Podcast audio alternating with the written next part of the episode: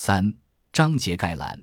有些读者喜欢在阅读之前先了解书的梗概，尽管有自我指涉之余，但为了方便这部分读者，我在此简单介绍一下本书的内容。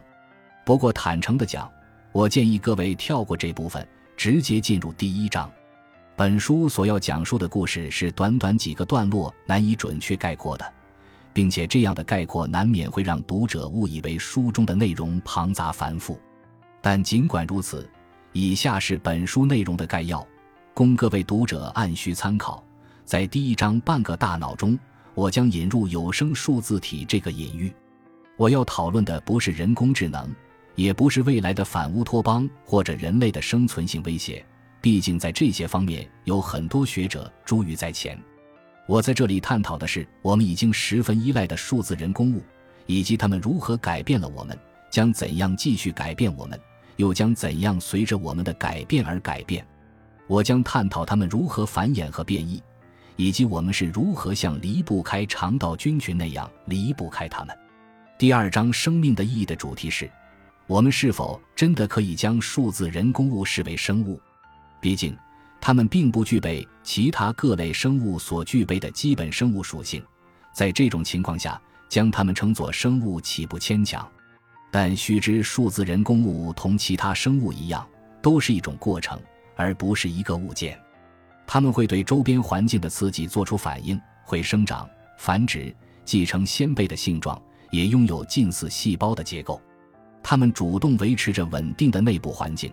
它们使用的能量主要来自有机分子的化学转化。像维基百科这样更加高级的数字人工物，甚至还拥有自己的神经系统。这样看来，这个类比好像也没有那么牵强。不过，我会在第七章引入一个相反的视角。总而言之，问题的关键并不在于他们是否真的活着，而在于这个类比是否可以帮助我们更好地理解人类与科技之间的关系。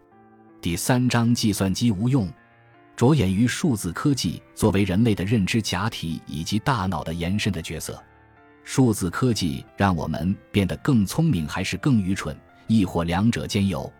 在本章中，我的观点是，科技可以使个体的人变得更加愚蠢，同时让人类整体变得更加聪明。第四章有话直说，从作为所有生物本质特征之一的反馈讲起。首先，从较高层级探讨反馈在人类语言生成过程中扮演的角色。之后讨论了反馈机制以深度学习算法等形式在人工智能软件中的应用，以及它如何使机器的认知更接近于人类。第五章负反馈主要讨论一个非常简单却十分有力的理念：犯错然后纠错。要做到这一点，需要具备感知错误的能力以及纠正错误、减少犯错的能力。如果一个系统可以快速、坚决地完成纠错，那么反馈机制就可以很好的弥补系统设计的粗糙。本章将从最原始生物的反馈系统讲到最高级形态生物的反馈系统。就科技系统而言，反馈机制提升了系统的适应性，因此，有效的反馈系统似乎是实现高水平智能系统的必备要件。第六章解释难以解释之物篇幅较短，本章主要针对这样一个问题。虽然深度学习算法可以很好的将事物进行分类，但它的分类原理对人类来说仍然十分神秘。如果缺乏合理的解释，那么有些算法给出的分类结果在伦理上是无法被采纳的。而如何给出合理的解释，这个问题在很大程度上仍有待解决。第七章错了，提出了一个与第二章截然相反的观点。基于硅和金属材料的数字计算活动本质上与有机的生物过程大大不同，与希拉里·普特南提出的多重实现原则相反。具身认知理论即主张认知活动与人的血肉之躯不可分割地联系在一起，或许确有其道理。人类心智的很多活动单凭大脑本身是无法实现的。第八章，我是数字化的吗？讨论了像人类这样的认知体是否能被计算机复制的问题。本章将对所谓的数字算法系统的内涵进行探讨，并提出数字算法系统原则上可以实现光速远距离传送、备份后存储以及永久保存。有一种广为接受的观点认为，人类的认知本质上是数字的、算法的。我对此提出了质疑，指出这一论断不是事实，而只是一种信仰，它很可能是错误的。然而，它究竟是对是错，则永远无从证实。第九章智能提出，拟人的人工智能或许不是一个合理的发展目标。机器已经展现出与人类迥然有别的智能形态，这已经大大超越了人类的认知能力。本章将考察各种智能的特征，包括适应性的目标搜寻、获得和使用知识，以及意识这一头号难题。我还会谈到诸如超人类主义和起点等较为极端的观点。第十章责任关注的问题是机器是否有能力。或者说，是否应该为他们的行为负责？若人工智能创作了艺术作品，那么谁才是真正的作者？如果技术本可以拯救一个人的生命，却袖手旁观，谁应该为此负责？如果人工智能的所有权或者后代分散不明，或者如果人工智能体在创造者死后仍然存活并进化成创造者不曾设想的东西，那么谁应该为这个人工智能体的行为负责？本章将讨论自由意志、创造力、伦理和自我意识这些艰深的问题。在人工智能的语境下进行这样的探讨，可以让我们对这些古老的难题获得全新的认识。第十一章起因关注困扰人们已久的因果推理问题。相关讨论最早可以追溯到伯特兰·罗素，他认为因果关系并非客观世界的属性，只是人类的认知建构。如果不首先就因果关系问题达成共识，便不可能解决机器能否以及是否应该为其行为负责的问题。在这一章中，我援引图灵奖得主朱迪亚·普尔的观点，表明因果推理本质上是主观的，而交互造就了它。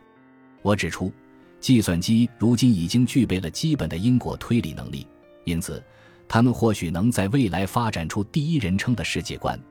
那将是机器为自身行为承担责任的第一步。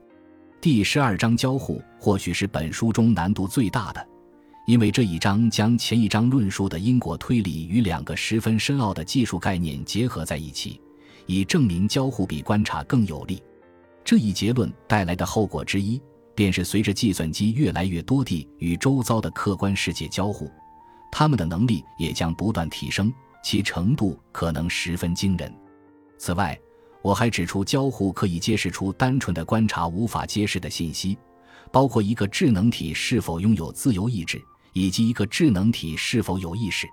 但与此同时，我也将论证，通过交互获得的信息可能是不完美的，以及无法实现百分之百的置信度。以此推论，即便人类真的造出了一个有意识、有自由意志的人工智能体。我们可能也无法百分之百地确信这一事实。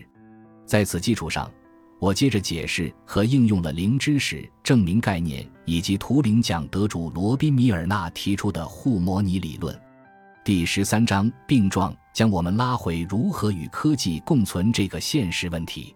本章的基本观点是：技术的进化难免会给人类带来各种异常和问题，但我们应该将这些问题当作病状加以解决。